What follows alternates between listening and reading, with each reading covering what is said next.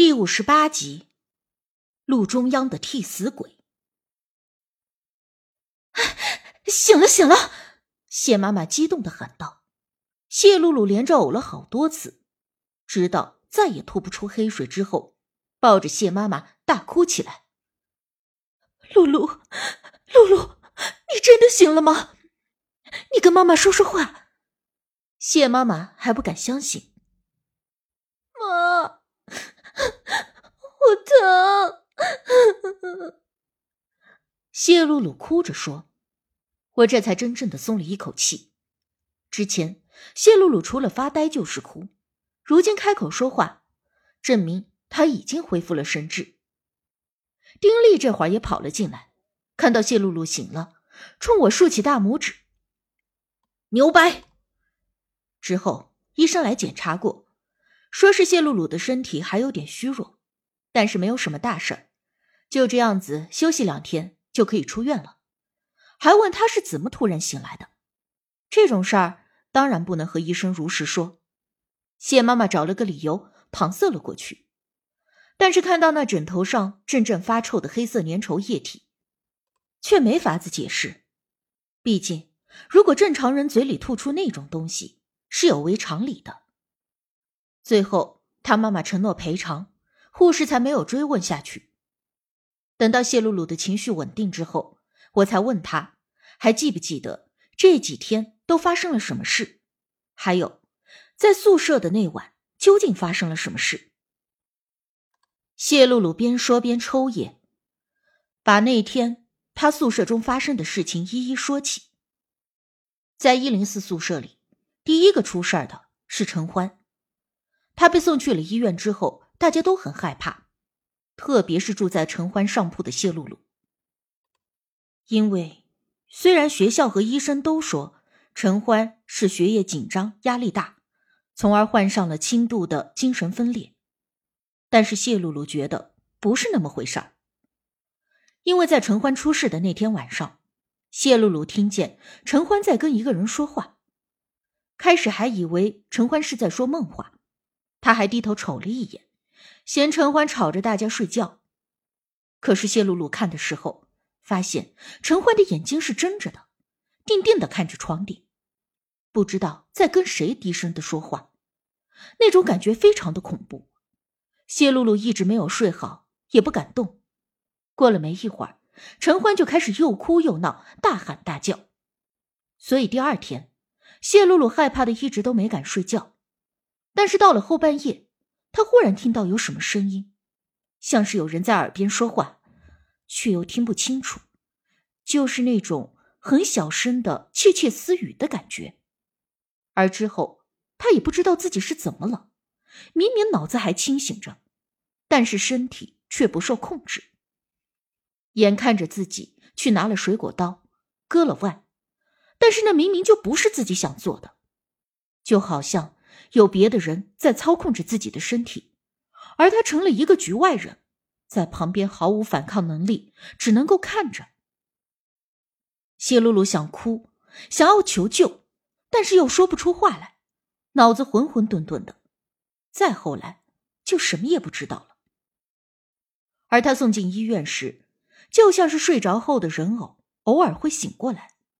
他看到自己在医院，也看到医生。谢妈妈都在身边，可是同样的，自己实在是没有办法控制身体，难过的时候只能够流眼泪，但是很快又浑浑沌沌，什么都不知道了。直到刚才真正的醒过来，他说的时候，我和丁力还有谢妈妈谁都没有说话，他们两个人都觉得很神奇，而我一直在考虑，是什么原因导致这样的情况出现。对了，庆生啊，刚才你是怎么把露露给弄醒的？女儿醒过来，谢妈妈的心情好了不少，好奇的问我：“哦，嗯，其实没什么，就是我们农村的土偏方。”我随口搪塞道：“农村？庆生，你家不是本市的？”谢妈妈反问。我家是本市的，只不过我每年都会去农村的亲戚家里住一段时间。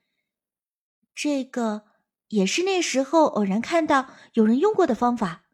我看露露的情况差不多，所以就想试试。没想到真的管用了。即便谢妈妈相信鬼神之说，但是有些事儿还是不用说的太详细的好。人救醒了，情况也了解过了。我和丁力起身就要离开，谢妈妈拉着我的手，连连道谢，说等谢露露好了，一定要再好好的谢谢我，还说要写感谢信寄给学校，让学校好好的表扬我。我连忙推辞：“阿姨，您不用麻烦了，我也只是举手之劳，而且这种事儿。”还是，说着，我苦笑了一下。谢妈妈立刻明白了，直拍脑门说自个儿糊涂了。出了医院，我深呼吸了两口新鲜空气，觉得轻松了不少。医院里病气阴气重，让我十分的不舒服。小时候，大姑就叮嘱过我，如没有必要，不要进出医院，也尽量的避免参加白事之类的。今天要不是带着无忌给我的护身符，我也是不大愿意来的。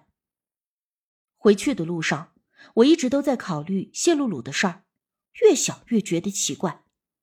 而丁力则好奇的追问：“我刚才怎么弄醒的谢露露？用的又是什么原理？”我知道，如果这事儿不跟他说清楚，这一个学期他都会追问个没完，所以直接就向其解释了一番。这艾草呢，不但在中医中有很大的药用价值，在其他情况下也有很大的作用。最常见的就是端午节期间，家家都会在门窗上插艾草，用以除瘴。科学的解释就是，端午节期间空气潮湿，容易滋生各种细菌疾病，而艾草可以祛湿，防止病气入宅。但在玄学中，水属阴。潮湿之地自然也就相对阴气较重，所以这湿胀之气不只是病气，也泛指阴气邪祟之气一类的。是以把这艾草点燃之后，可以驱除湿胀气。对于谢露露的情况，那就是驱除病气阴气。用科学的角度来说，就是净化周围的病气细菌；而在玄学角度上来说，就是净化或者淡化阴气。就像是西方的巫师，在施法前都会点燃一把鼠尾草，净化空气是相同的道理。不过之前无忌救黄万才媳妇时，并没有用过艾草，所以这艾草的法子也是我自己想的。因为早前在大姑家中，偶尔大姑也会让我在院子里燃一把艾草，用以驱除瘴气之类。后来我又耐着性子。给丁力解释了天真和铜钱刺穴，听得他一愣一愣的，声称若不是亲眼看到我救醒了谢露露，他是无论如何也不会相信这件事的。丁力后来又问我，是否已经看出了谢露露为啥会闹成这样？对于这一点，我只能摇头说还不清楚。这种情况我从未见过，或许问了大姑。就能够知道原因。不过，我又想到了无忌，如果他在这里，一定会看出端倪的。不过啥呀？丁力追问我，我摇了摇头，没什么，先回学校吧。回到学校后，我立刻就打电话给大姑，跟她说了发生的这些事儿。大姑得知后，说我太鲁莽了，万一没有帮到别人。再给自己惹祸上身，那就糟了。大姑，您就放心吧，我一点事儿都没有。不过，您能不能给我分析分析，这一零四的几个姑娘到底是咋回事儿啊？大姑寻思了一会儿，又说道：“如果三个人都是在一个宿舍里出事儿，而且是相近的床铺，怕是问题就出在一零四宿舍里，并且听我的描述。”并不像是鬼魂什么的，因为如果是鬼魂，我应该是能够感觉得出来。所以大姑推断，应该是宿舍里有什么不干净的物件。早年间，他也曾经遇到过了类似的一件事儿。当时邻村里有个集体合作社，赶上农忙的时候，突然有个人出了毛病。开始以为是病了，就给送医院去了。但是没想到接二连三的又出了几档子事儿，而且都是出在合作社里。农村人最是信奉鬼神，赶紧就找人去给看。当时找的人就是大姑。大姑去看了一下，发现问题的症结是合作社里的一个人在路边捡了一件皮夹克。那个年月，皮夹克可不是谁都买得起的，而且那衣服看着还很新。那个社员就给捡了回去，但是那阵子合作社太忙了，他就搁在宿舍里，一直都没拿回家。大姑当时就让人把那件衣服给烧了，之后就再也没有出过邪事儿。就连之前几个闹病的社员也都慢慢的好了。我问大姑：“那衣服是咋回事？”